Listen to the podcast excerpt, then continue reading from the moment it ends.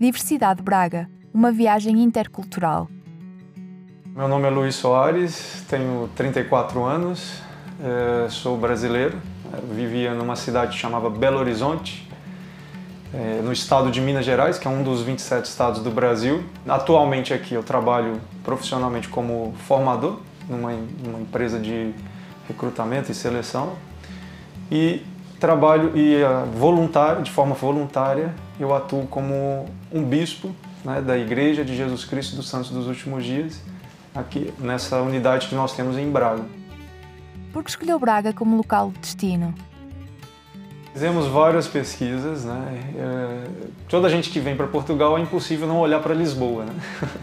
Então, quando a gente olha para Lisboa, eu vi um pouco daquilo que eu já tinha na minha cidade, uma cidade grande, com muita gente, apesar de ser menor em relação à minha cidade, ainda assim tinha alguns problemas relacionados com o que eu via no Brasil também, né? na minha cidade. Então, começamos a pesquisar por outras, vimos no Porto também um pouco ali de cidade grande, de diferente, que é semelhante ao que nós tínhamos lá. E em Braga, nós já vimos aquilo, aquele clima de cidade menor, mas com uma estrutura de cidade grande, de que, que nós poderíamos sentir tranquilos em vários aspectos, que teríamos acesso eh, às mesmas coisas que nós tínhamos, mas num ritmo, numa qualidade de vida melhor do que o que a gente tinha é, em, Belo Horizonte. Né? O principal era o mestrado, né? mas é, existiam outros, né? questões sociais, né? questões de segurança, entre outros aspectos que, que já estavam nos causando algum desconforto no Brasil. Não significa que nós deixamos de amar o nosso país, de gostar da nossa cultura, de sentir falta, né? mas aquilo foi gerando uma sensação de insegurança, de incertezas e além do mestrado, né, essas, essas, essas sensações né, de insegurança, essa incerteza, essa falta de tranquilidade que nós estávamos vivendo, né, um ritmo diferente de vida, que era o que nós buscávamos né, e é o que nós encontramos aqui em Braga. Né. O que é que mais gosta na cidade?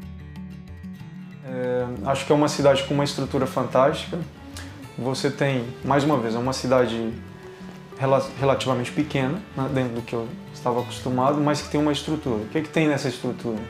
Várias opções de lazeres, né? temos aí várias áreas verdes, né? vários parques disponíveis na cidade, muitas opções de entretenimento, temos bons hospitais, sejam públicos ou privados, temos boas escolas, boas universidades, então a cidade tem toda uma estrutura e que normalmente você encontra em grandes centros, em grandes metrópoles, né, em grandes cidades, e tudo aqui reunido numa cidade com menos de 200 mil habitantes e que facilita o nosso acesso a essas coisas. O que foi mais difícil no período de adaptação? Particularmente, eu acho que a maior dificuldade que eu tenho, e que eu vejo que muitas pessoas têm também, é você se inserir num contexto social é você começar a socializar.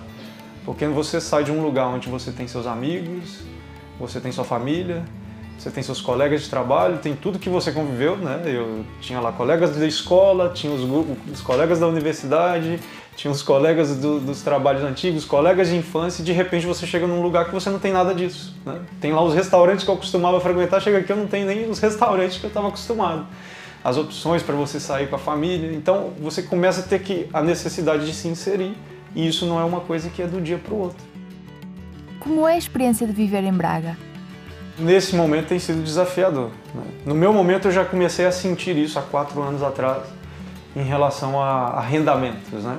Quando nós chegamos, fomos arrendar um imóvel e a sensação que eu tive era de que a oferta era menor do que a procura, certo?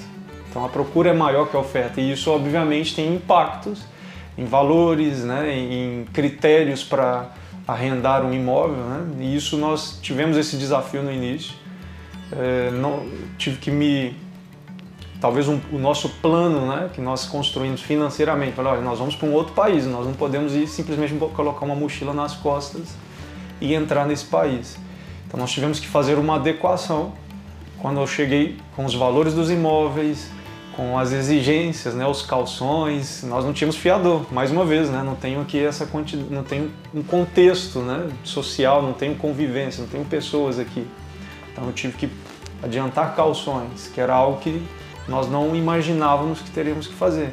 Então tivemos que fazer ajustes na nossa parte financeira. Depois profissionalmente, né?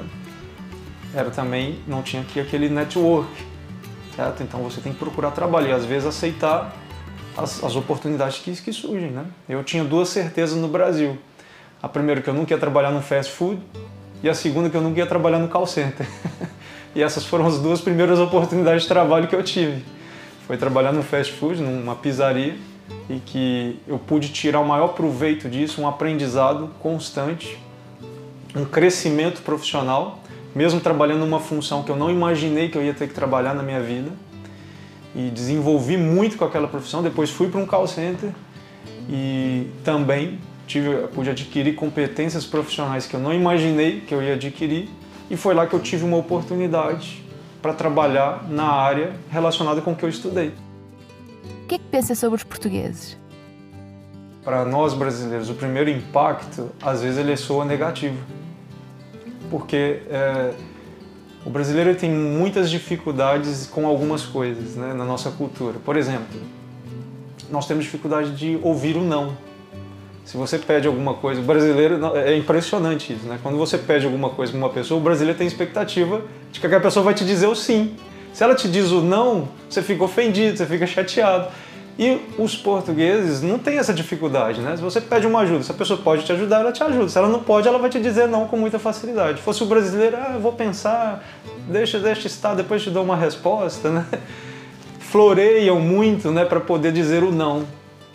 E os portugueses são mais objetivos e muito diretos. E isso, no início, é, tem um impacto, mas depois, é, pelo menos para mim, eu aprendi a absorver isso.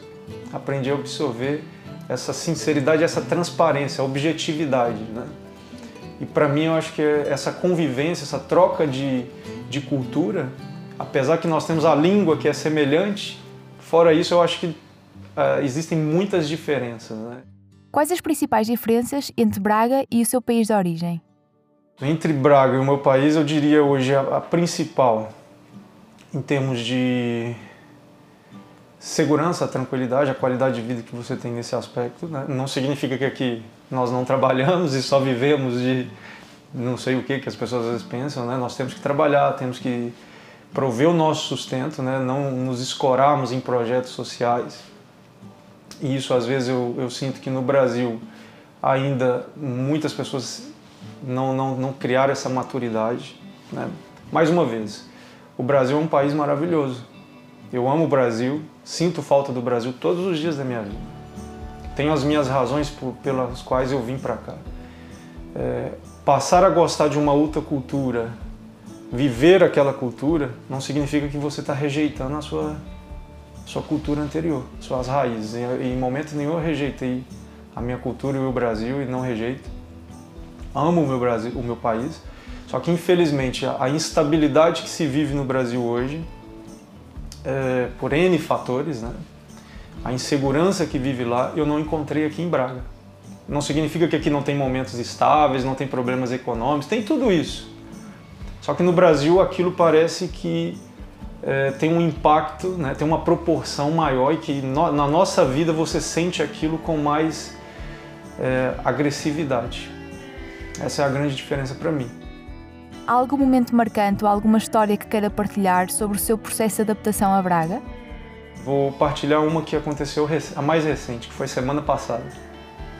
No encerramento do ano letivo na escola dos meus filhos, é, teve um momento que eles foram cantar o hino nacional português. e mais uma vez, meus filhos chegaram aqui um com dois meses de idade e o, a outra com dois anos, né? Então eles estão absorvendo toda a cultura portuguesa, né? E, mas em momento nenhum nós deixamos de lado a cultura brasileira na vida deles. E o meu filho, quando chegou em casa, falou: Olha, eu vou ter que aprender três hinos: o de Portugal, o do Brasil e o do nosso clube do Brasil, o clube de futebol. E ainda agora ele veio falando isso comigo no carro. Né? Então, quando eu vi ele cantando aquele hino, né, o hino português, no hino nacional. De certa forma até me emocionou, porque ali foi um é, traz tudo aquilo que nós vivemos nesses anos, né? Por mais que nós estamos aqui há quatro anos, construir a nossa vida aqui, não somos milionários, não, não temos aqui muitas posses, mas construir o que nós já construímos aqui não foi fácil, né? Exigiu muita resiliência, muita, muitos dias que eu acordava decidido voltar para o Brasil e, e, tudo é um contexto que o seu contexto ele vai mudando ao longo do tempo, né? À medida que você persiste, que você mantém o foco, que você se dedica para aquilo, né? as coisas vão acontecendo, né? Pensa voltar para o seu país de origem? Para já não, não pensamos, não, não, não é algo que faça parte dos nossos planos. Mais uma vez, é, voltar para o Brasil vai ser sempre uma hipótese, né? Para qualquer pessoa, qualquer imigrante para o Brasil, qualquer que seja o país, né? Até se o português vai embora para a França, para a Suíça, para onde quer que vá, voltar é sempre uma possibilidade, mas depende muito da maneira que a pessoa escolhe viver. Se você quer fazer algo dar certo, você tem que eliminar as possibilidades de dar o passo para trás. Muitas vezes na nossa vida o passo atrás ele é necessário. Mas se eu quero imigrar, se eu decidir, se eu escolhi ficar aqui, eu não posso ficar o tempo todo martelando aquilo. Ah, se não der certo eu volto, se não der certo eu volto. Senão não há progresso, não há desenvolvimento. Diversidade Braga, uma viagem intercultural